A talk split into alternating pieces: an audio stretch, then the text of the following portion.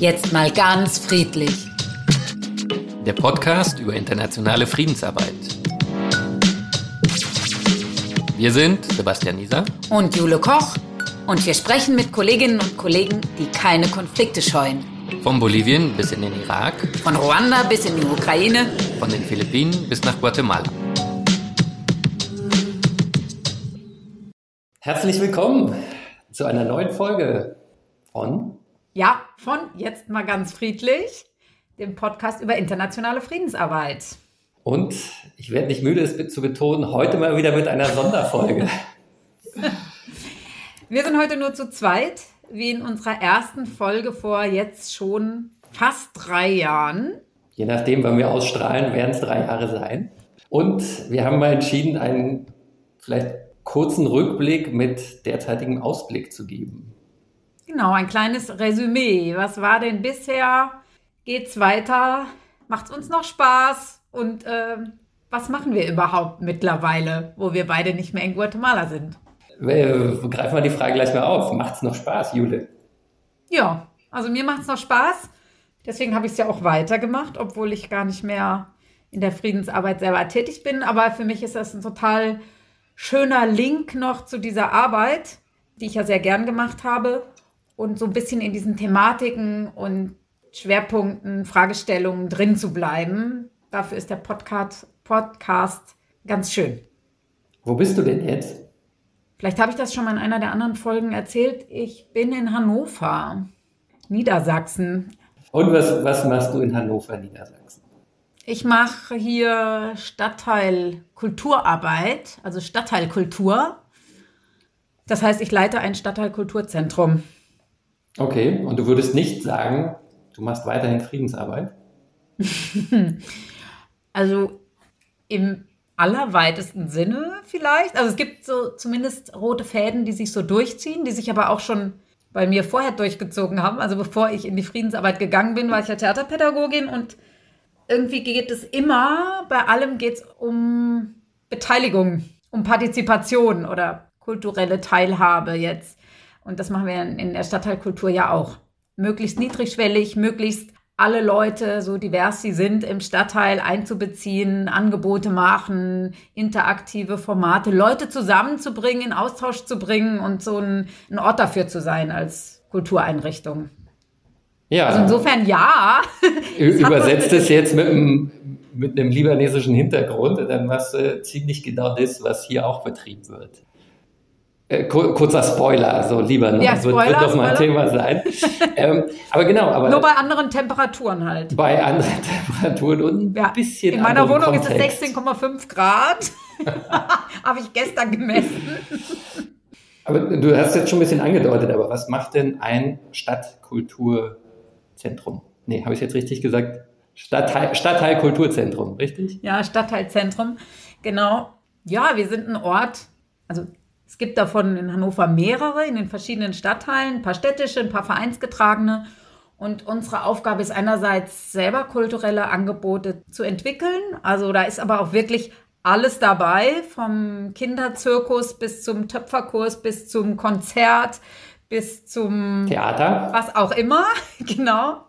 Äh, das ist so das eine Standbein und das andere ist, dass wir auch viele Räumlichkeiten haben und die eben anbieten zu sehr günstigen Preisen für Vereine, Initiativen, aber auch politische Gremien, die sich da treffen, für Tagungen größeren Ausmaßes, aber bis zur kleiner, kleineren Selbsthilfegruppe, die sich in den Räumlichkeiten treffen kann. Also das ist so das zweite Standbein, ne? einfach Räume anbieten. Und, und würdest du sagen, ähm, du kannst was aus deiner Zeit der internationalen Friedensarbeit jetzt auch in Hannover anwenden? Mm. Also ja, grundsätzlich natürlich schon. Also wir sind auch ein sehr heterogener Stadtteil hier. Mhm. Und bei, in Guatemala ging es ja durchaus auch immer, das ist ja ein multiethnischer Staat und äh, da ging es ja auch immer um äh, interkulturelle Kommunikation schon innerhalb von Guatemala eigentlich. Und das ist äh, hier sicherlich auch ein Thema.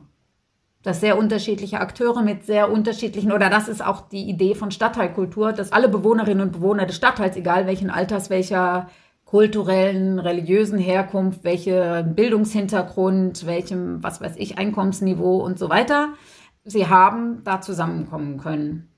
Okay. Das ist so das Ideal. ja. Aber du musstest noch keinen oder konntest noch keinen Maya anwenden. Keine Nein, Maya. Nein, soweit, soweit ist nicht gekommen. Okay.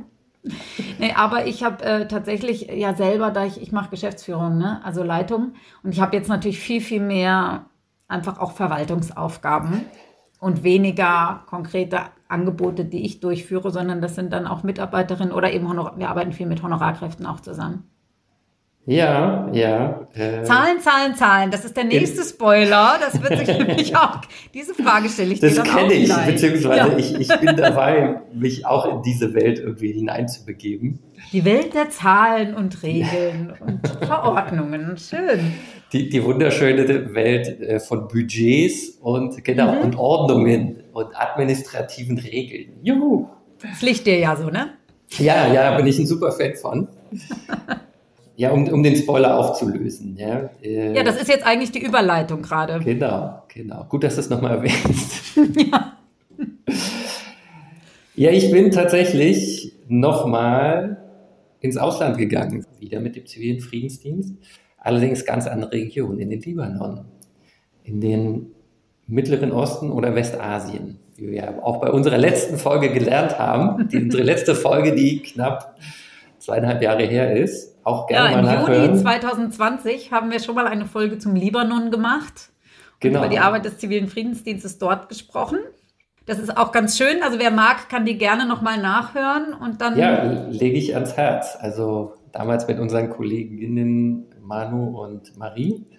Aber bevor wir vielleicht zu dem, ähm, zum Libanon kommen und was sich da möglicherweise durch die auch politischen Veränderungen der letzten Jahre auch in der Arbeit des Friedensdienstes vielleicht verschoben hat.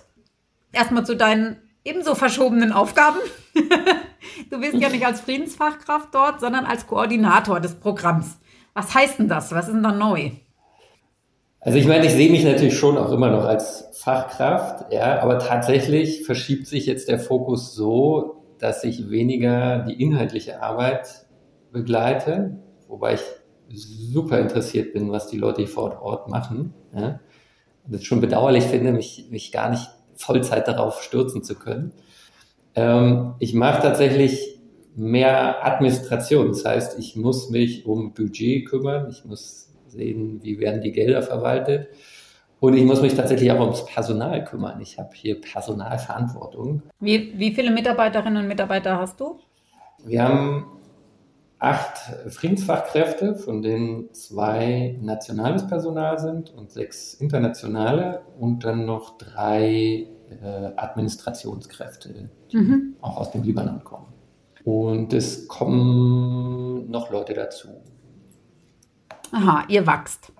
Wir sollen wachsen, ja. Wenn ich irgendwann, wenn ich irgendwann durch diese ganzen Prozesse auch wirklich durchsteige und äh, nicht alles auf einmal auf mich einstürmt, dann komme ich vielleicht auch noch mal dazu, die nächste Stellenausschreibung fertig zu machen. Ja, die kannst du ganz am Ende platzieren dann als Werbeblock. Genau. Ja. Also das heißt, du bist ganz viel mit administrativen Aufgaben und Budgetverwaltung beschäftigt? Ja. Auch Auswahl von Partnerorganisationen, Schwerpunktsetzung und sowas? Oder ist ähm, das in einem anderen Rahmen? Nee, doch. Also das fällt auch in meinen Aufgabenbereich, aber es kommt natürlich immer darauf an, in welcher Phase man ist. Ja. Und ich bin so in der glücklichen Situation, eigentlich ins Land gekommen zu sein, wo jetzt gerade der, der nächste Projektzyklus für drei Jahre schon geplant ist. Also eigentlich ist schon alles eingetütet. Mhm. Realitätscheck Nummer eins, es funktioniert natürlich aber nicht alles, wie es so geplant ist. Das heißt, wahrscheinlich stehen nächstes Jahr tatsächlich auch ein bisschen Partnerwechsel an, beziehungsweise wir werden auch uns neu orientieren, ob wir neue Partner gerne aufnehmen werden.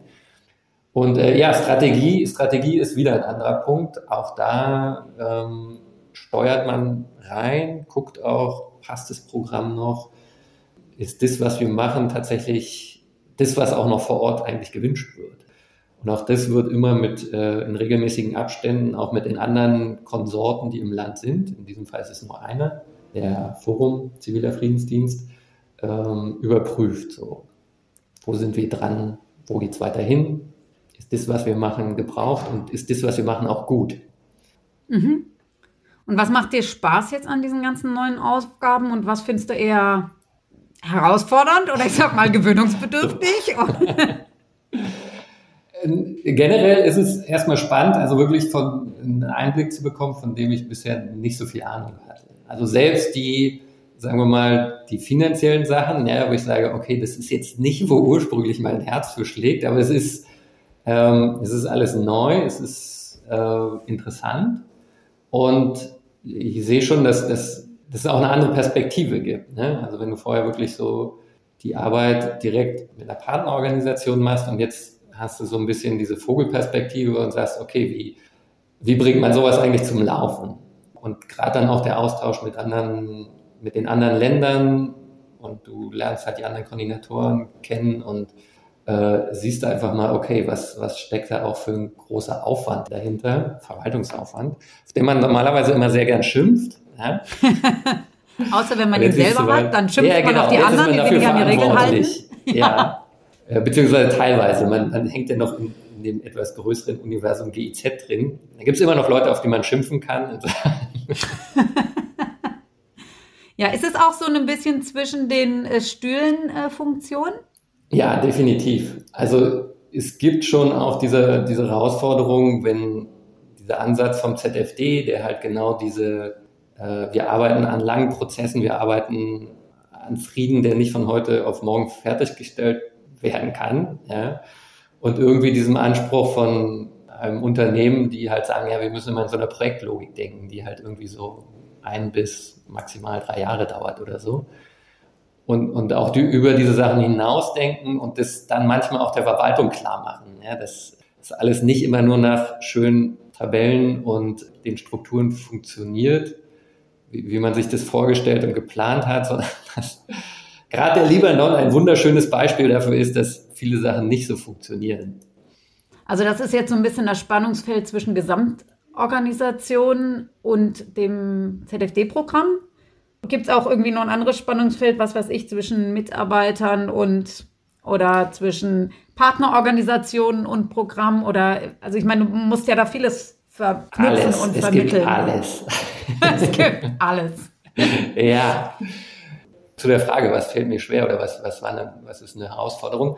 Ich habe gemerkt, dass hier in den letzten zwei Jahren gab es sehr, sehr viele Koordinatorenwechsel. Also es gab so mit Interim und Kurzzeit ähm, und Schwangerschaftsüberbrückung etc. gab es irgendwie sechs Koordinatoren innerhalb von zwei Jahren.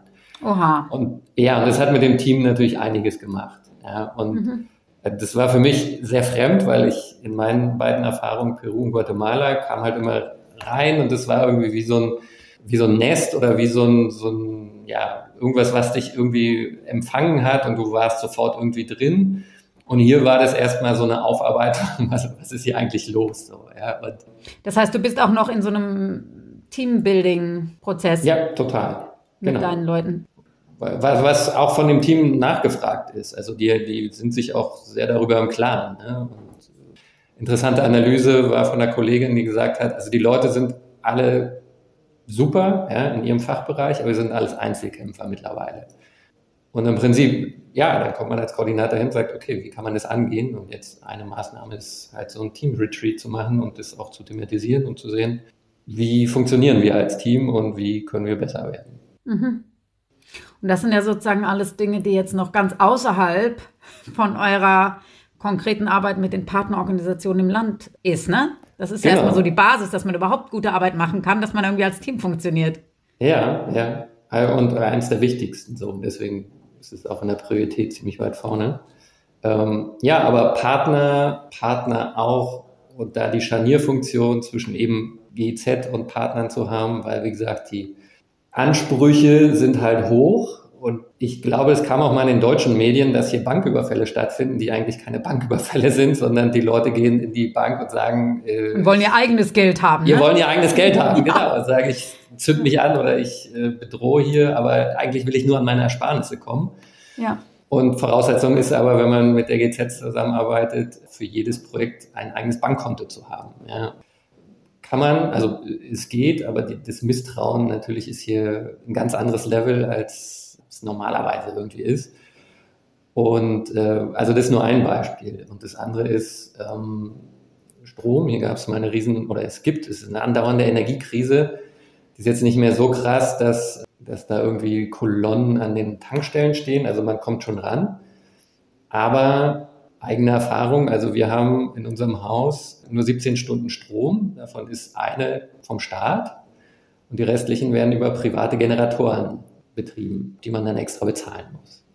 Und es macht dann zum Beispiel bei einer Partnerorganisation, die, die halt täglich äh, Medieninhalte herstellt, ja, Videos mhm. und äh, aus Flüchtlingscamps berichtet ähm, und die auf, nur auf diese eine Stunde zugreifen können. Ja, und jetzt mach mal Aufnahmen, Schnitt, alles in dieser einen Stunde. Ja, geht gar nicht. Dann verzögern sich deine Aktivitäten dementsprechend. Ja, und theoretisch musst du natürlich innerhalb von mm, drei Monaten oder so äh, Gelder verausgabt haben und deine ganzen Sachen abliefern und sagst so, mm, ja, Realitätscheck Nummer zwei. Ja, ja, ja genau. Ja, also das ist sehr, sehr abgefahren. Sebas, vielleicht ist das ein ganz gutes, äh, ein ganz guter Ausgangspunkt, jetzt diese zwei Beispiele, mhm. Um uns mal anzugucken, was ist denn eigentlich der politische Hintergrund im Libanon und vor allen Dingen auch mit Schwerpunkt, was hat sich in den letzten zwei Jahren da verändert, seit wir unsere Folge veröffentlicht haben dazu. Ja, vielleicht haben wir dazu auch einen guten Input von unseren Masterabsolventinnen. Genau. Dazu hören wir jetzt erstmal einen kleinen Input von Lea Stromowski und Sophie Marie Annen.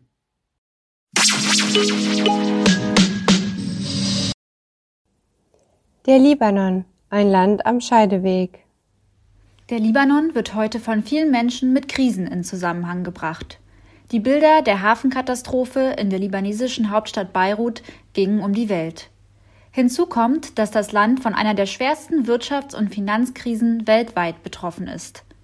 Dass die Hauptstadt Beirut einst als Paris des Nahen Ostens betitelt wurde, scheint nahezu unvorstellbar. Der Libanon hat 7,5 Millionen Einwohnerinnen, was weniger als die Bevölkerung in Niedersachsen ist. Die Hälfte der Menschen lebt in Beirut. Das Land grenzt im Norden und Westen an Syrien, im Süden an Israel. Aufgrund der geopolitischen Lage inmitten eines Kriegsherdes ist der Libanon ein Aufnahmeland für zahlreiche Geflüchtete. In den letzten Jahren wurden über 1,5 Millionen syrische Geflüchtete gezählt. In Relation zu der Bevölkerungsdichte hat das Land global die meisten Geflüchteten aufgenommen. 18 verschiedene christliche und muslimische Konfessionen sind in einem Land vereint. Was auf den ersten Blick eine bunte Vielfalt hervorbringt, birgt auf den zweiten Blick eine starke Zersplitterung der Gesellschaft. Politik und Religion sind zwei Aspekte, die im Libanon nicht trennbar sind. Konfessionen bestimmen die Parteilandschaft und die Verfassung. Der libanesische Staatspräsident muss dem maronitischen Christentum angehören, während der Ministerpräsident ein sunnitischer Muslim und der Parlamentspräsident ein schiitischer Muslim sein muss. Diese Regel diente ursprünglich dem gesellschaftlichen Frieden unterstützt in der Realität allerdings ein System der Klientelpolitik. Trotz eines gemeinsamen Staates unterhält jede Glaubensgemeinschaft eigene Regelungen, Gesetze und teilweise Institutionen. Vetternwirtschaft und Korruption sind häufig die Folge. Deshalb kam es im Herbst 2019 zu Massenprotesten, bei denen die Bevölkerung für Neuwahlen eintrat.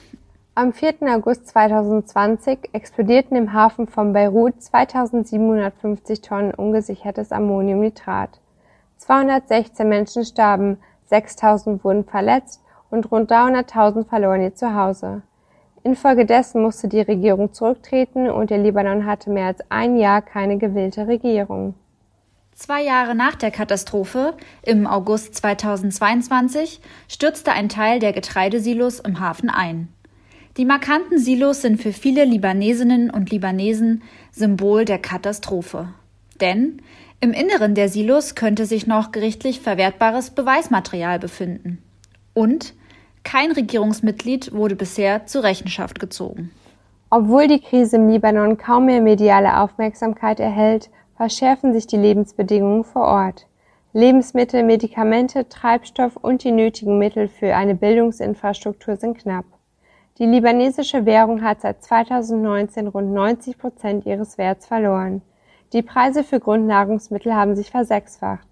Durch die Abhängigkeit von Weizenimporten aus Russland und der Ukraine hat fast die Hälfte der Bevölkerung nicht genug zu essen.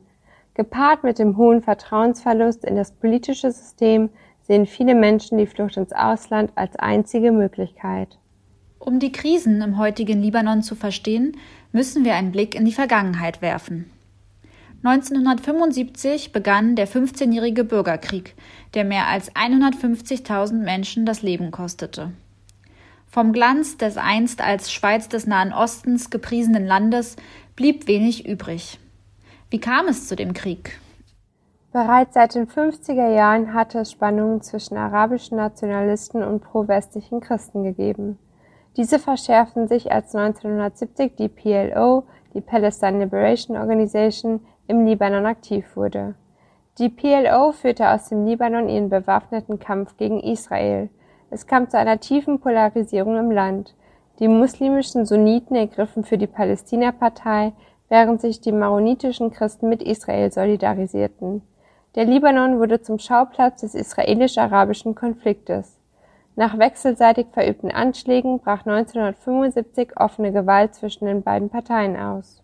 Zudem hielt Israel den libanesischen Süden 22 Jahre lang besetzt. Es formierten sich Widerstandsgruppen unter anderem die schiitische Hisbollah, eine Mischung aus bewaffneter Miliz und Partei. Diese verübte Anschläge und zahlreiche Selbstmordattentate. Seit 1992 sitzt die Hisbollah im libanesischen Parlament und stellt derzeit zwölf von 128 Abgeordneten. Die Gruppe wird von zahlreichen Staaten, unter anderem den USA, als Terrororganisation eingestuft und für ihre Unterstützung des syrischen Diktators Bashar al-Assad im syrischen Bürgerkrieg kritisiert. Offiziell wurde der libanesische Bürgerkrieg erst 1989 mit dem Abkommen von Taif beendet. Im Mittelpunkt stand die Koexistenz aller religiösen Sekten, die sicherstellen sollte, dass die Macht gleichmäßig verteilt bleibt. Für die maronitischen Christen endete der Bürgerkrieg jedoch mit einer starken Marginalisierung und dreifachen Niederlage.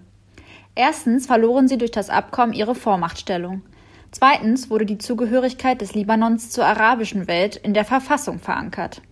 Drittens geriet der Libanon unter syrische Obhut.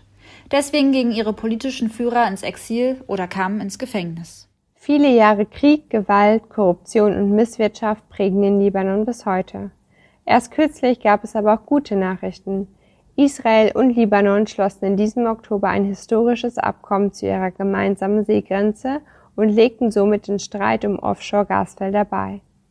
BeobachterInnen hatten zunächst davor gewarnt, dass der Streit um die Gasfelder zu neuen Konflikten zwischen den beiden Staaten führen könnte. Durch das Abkommen ist nun der Zugang zu Ressourcen für Israel und den Libanon geregelt. Es bleibt abzuwarten, wie der Libanon zukünftig mit den multiplen Krisen umgehen kann. Eins steht aber fest, die Weltgemeinschaft sollte vor der Situation vor Ort nicht die Augen verschließen. Sebas, jetzt ausgehend von den politischen Umständen, über die wir gerade auch was gehört haben, was hat sich denn da in der Arbeit des ZFD auch in den letzten Jahren möglicherweise verändert? Gegenüber in der, der Folge vom Juni 2020. Ja. Da ging es sehr stark um die Zusammenarbeit, also um die Arbeit mit den syrischen Flüchtlingen und den Dialog von den syrischen Geflüchteten, genau. die irgendwie 25 Prozent der Bevölkerung ausmachten, mit der Aufnahmegesellschaft. Ist das immer noch euer Schwerpunkt oder hat sich da noch was anderes ergeben? Nee, das ist tatsächlich noch ein Schwerpunkt und vielleicht noch so der Rückgriff. Also alles, was vorher schief gelaufen ist, läuft immer noch schief, kann man so im Groben und Ganzen sagen. Oder noch, noch schiefer. Oder noch schiefer, nur noch ein bisschen schlimmer eigentlich. So, ja. Ja, also eine, eine wahnsinnige Inflation, wie gesagt, die Energiekrise, die politischen Aufstände, die im Prinzip meine Anklage gegen das verkrustete System waren, aber dann ja im Prinzip auch niedergeschlagen worden sind und heute eigentlich nicht mehr, nicht mehr vorhanden und ja, ja, Covid zwischendurch. Ne? Also es sind so alles Parameter, die die Situation, Gesamtsituation nicht besser gemacht haben. Ach so, plus den berühmten, die berühmte Hafenexplosion. Ne? Aber mhm. als Ausdruck von Staatsversagen generell könnte man, glaube ich, zusammenfassen. Also das läuft im Prinzip alles weiter, plus ja auch die, der, der Syrienkrieg hat im Prinzip keine besseren Situationen geschaffen und es gibt immer noch den großen Anteil an syrischen Flüchtlingen hier. Und insofern bleibt diese Komponente auch immer noch aktuell. Ja? Und diese Gewaltprävention eben und, und Dialogarbeit zwischen aufnehmender Bevölkerung plus den Flüchtlingen, die ist akut wie eh und je. Die Stimmung dadurch, dass alles immer so weiter ein bisschen runtergeht und dann gerne mal auch so schnell die Sündenbecke gesucht werden, ja, die, die ist latent, wird sich auf kurze Sicht nicht verbessern. Und was damals vielleicht so ein bisschen unter den Tisch gefallen ist, es gibt ja noch eine andere Komponente. Ja, es gibt ja im Prinzip dieses Stammprogramm, das in den meisten Ländern. Ja, wir, wir haben sehr viel über diese Sonderinitiative Flucht. Genau, genau. Also über diese, diese Fördergelder gesprochen, ne? Ja. Und das Stammprogramm beschäftigt sich eigentlich eben auch mit ziviler Konflikttransformation und eben auch mit, mit Teilhabe. Ja? Und das geht dann natürlich mehr in, in die Richtung auch dieser politischen Spielräume, die de facto nicht groß existent sind, aber wo eben NGOs oder, oder soziale Akteure durch Gemeinwesenarbeit, durch auch Bildung in, in Mediation oder in, in konfliktsensiblen Techniken dazu gebracht werden sollen, irgendwie doch diese Spannung zumindest niederschwellig erstmal aufzulösen. Und im ganz großen Picture soll es dann irgendwann auch dazu führen, dass gesellschaftlich Veränderung kommt. Klingt jetzt so ein bisschen schwierig. Also die Gesamtsituation ja. ist so, dass sich alles eher weiter zuspitzt und mehr Druck ist auf die einzelnen Akteure und ihr versucht gerade den irgendwie aufzulösen.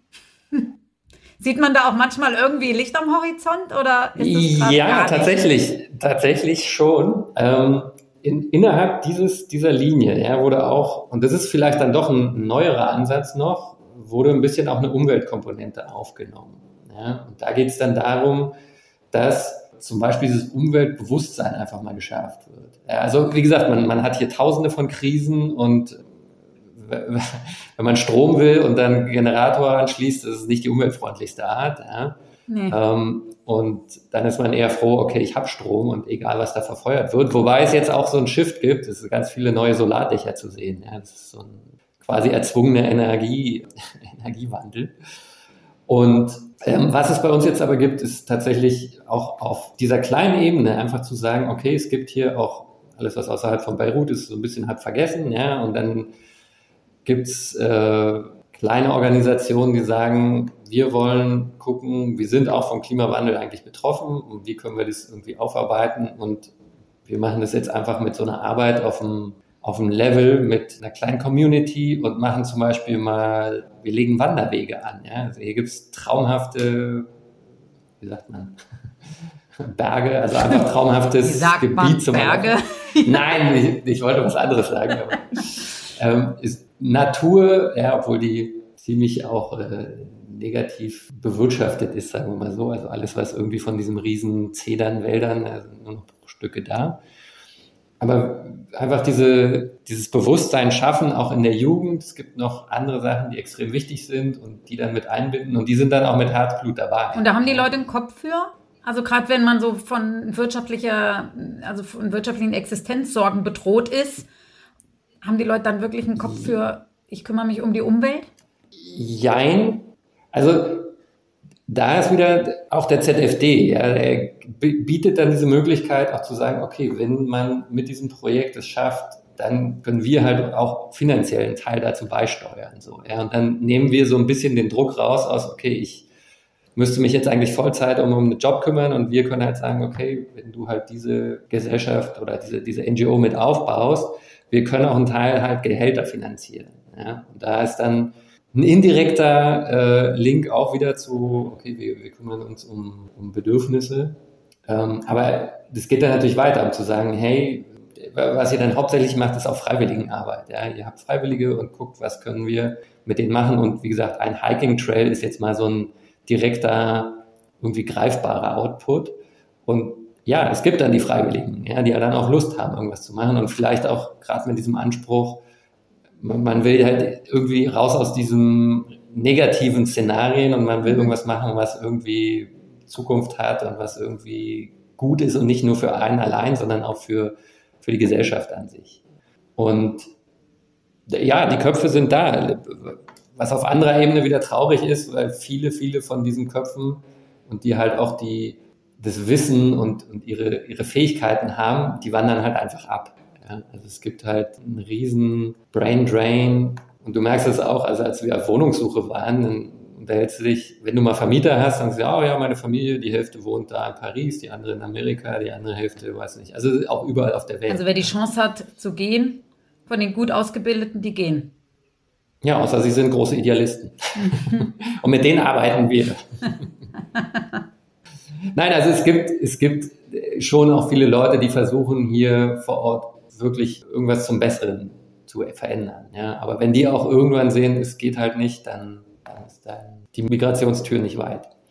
Also ich hatte ja bei unserem auch letzten Gespräch zum Libanon so ein bisschen das Gefühl, dass dieses sehr festgelegte System aus den verschiedenen Interessensgruppen, also diese Klientelpolitik, ich weiß nicht, wie man es ja. offiziell bezeichnet, schien mir das alles ein sehr, sehr starres und unbewegliches System zu sein. Also inwieweit verschlimmert diese, dieses System auch noch die aktuelle Lage oder zumindest lähmt es die Reaktionsfähigkeit von so einem Staat? Was würdest du sagen? Ich meine, dieses System hat, hat zwei Wirkungen. Ja, es ist extrem starr. Es garantiert den Leuten auf eine gewisse Art und Weise aber auch Stabilität.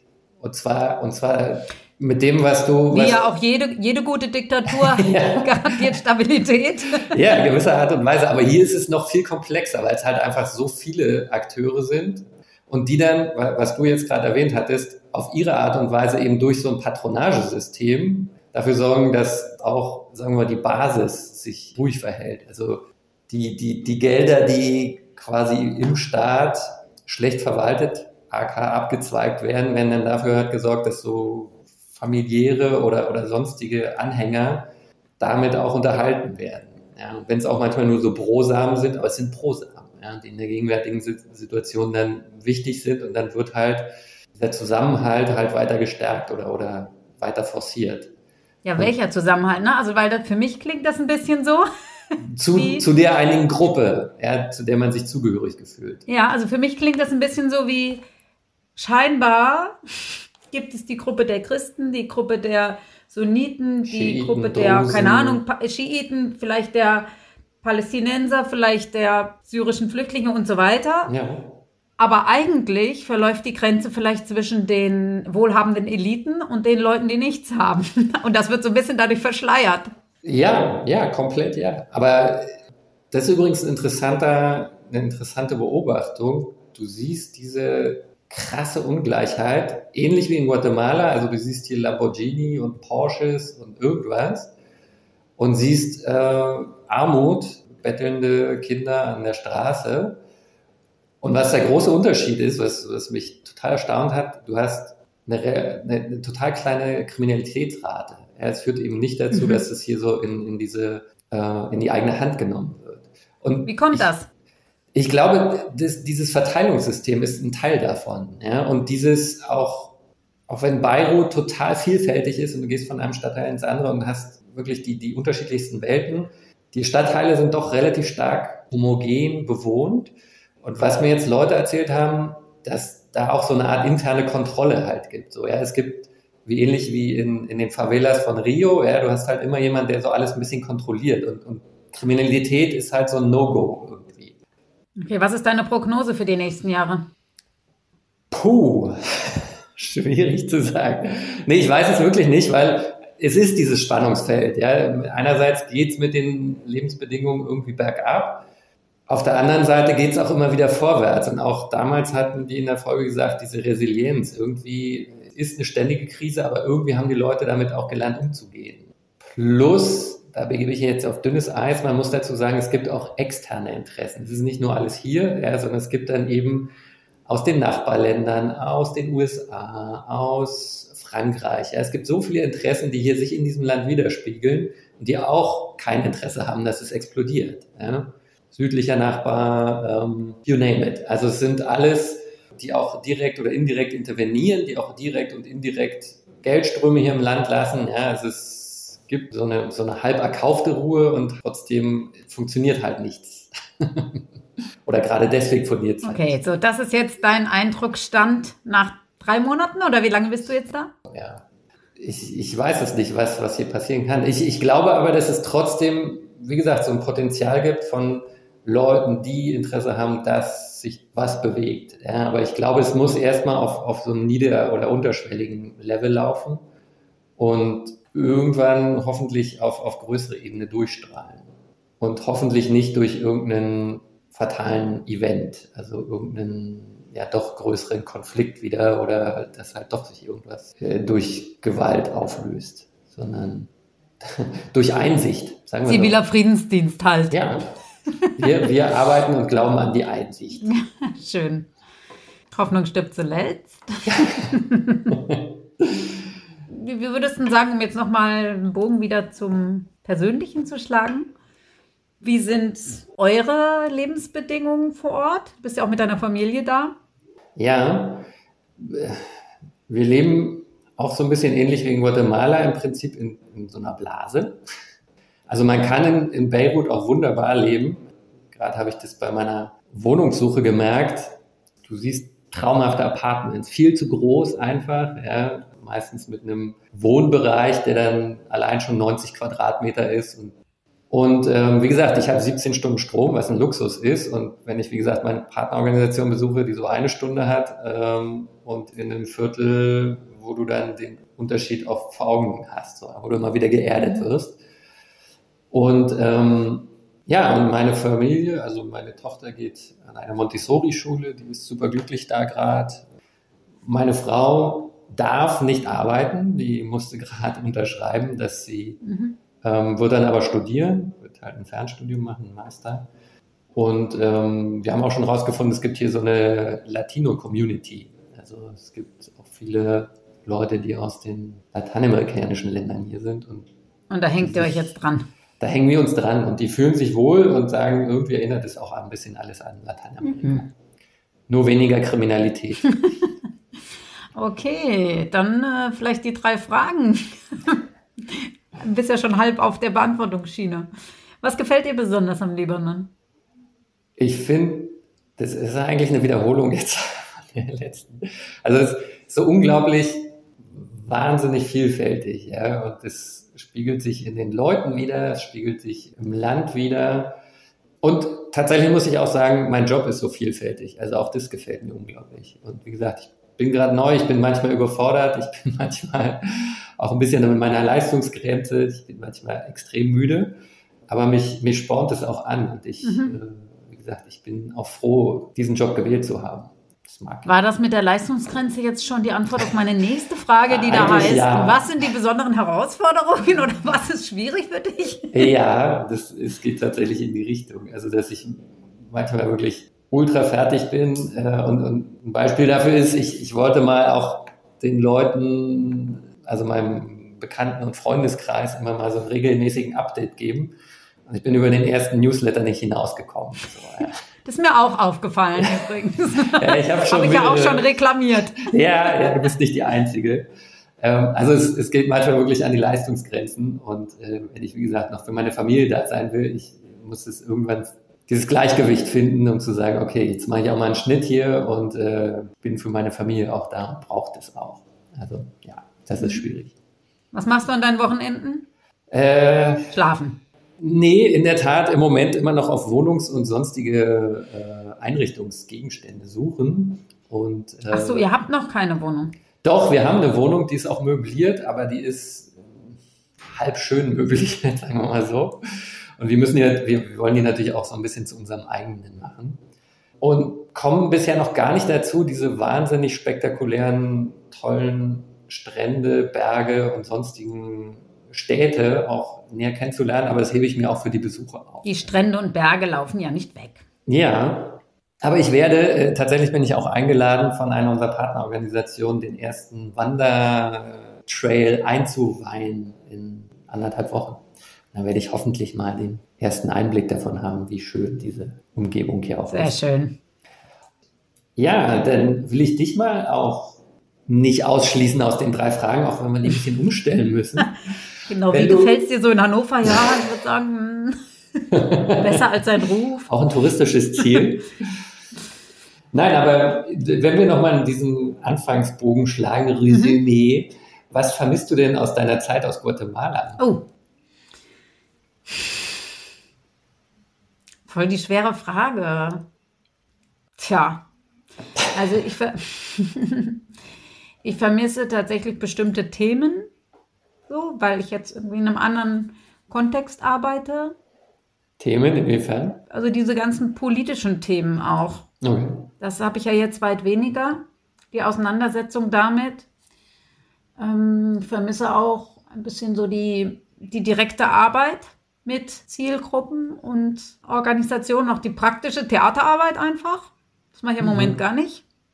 Und ja, ich meine, für mich war ja in Guatemala auch klar, das ist so ein bisschen so eine Sonderzeit, diese zwei, drei Jahre in so einem anderen kulturellen Kontext. Also manchmal vermisse ich das, aber es ist, also umgekehrt habe ich dort ja auch Sachen von hier vermisst, also wie, wie das immer so ist, ne? ja, das bringt uns zur zweiten Frage. Was, was hast du denn ja, beim Zurückkommen dann wertgeschätzt? Naja, alles das, worauf ich mich gefreut hatte beim Zurückkommen, nämlich wieder schön in Cafés abhängen, Theater, Konzerte, Kino, wovon es in Guatemala zumindest dort, wo ich gewohnt habe, auf dem Land eigentlich jetzt eher mal nichts gab. Das gab es hier ja dann bei Rückkehr auch nicht, wegen den Pandemiebeschränkungen. ja, also das gab es ja alles nicht und ich hatte dann ja auch wirklich ein bisschen ähm, Anlauf Schwierigkeiten, mich hier in der, in der neuen Stadt, wo ich niemanden kannte, zu vernetzen, beruflich ja. und privat, äh, unter den Pandemiebedingungen. Und das geht jetzt aber alles wieder. Und deswegen ist es im Moment gerade äh, sehr schön, weil ich äh, ganz viel unternehmen kann und kennenlernen kann und Leute Aha. kennenlernen kann. Was machst du denn, was machst du denn an deinen Wochenenden? genau die perfekte Überleitung. Ich, ich, mhm. ich nehme das immer schon so vorweg. ja. Profi. Also zum Teil haben wir Veranstaltungen, also dieses Wochenende betreue ich auch eine Lesung bei uns, aber zum Teil fahre ich auch einfach weg, ich besuche Freunde, ähm, ja, ich gehe ähm, wandern, ich habe mir jetzt auch für jeden Monat aber so einen kleinen Ausflug. Hä? Aber nicht in Hannover. Nee, in Hannover, also das nächste Mittelgebirge ist der Harz. Ah, schön. Ja, so kann der man Brocken. schon auch mal machen. Brocken und Teufelsmauer kann ich dir ans Herz legen. Ja, kenne ich. Ah, sehr gut. Genau. Aber bin dann viel draußen. Ja, das hoffe ich, kommt hier noch. Mhm. In anderthalb dir, Wochen. genau. Dann werde ich dir auch äh, berichten und dann dich auch gerne zu einer Wanderung hier einladen. Sehr gerne. okay. Hat mich sehr gefreut. Dann mal soweit für heute und für den Libanon.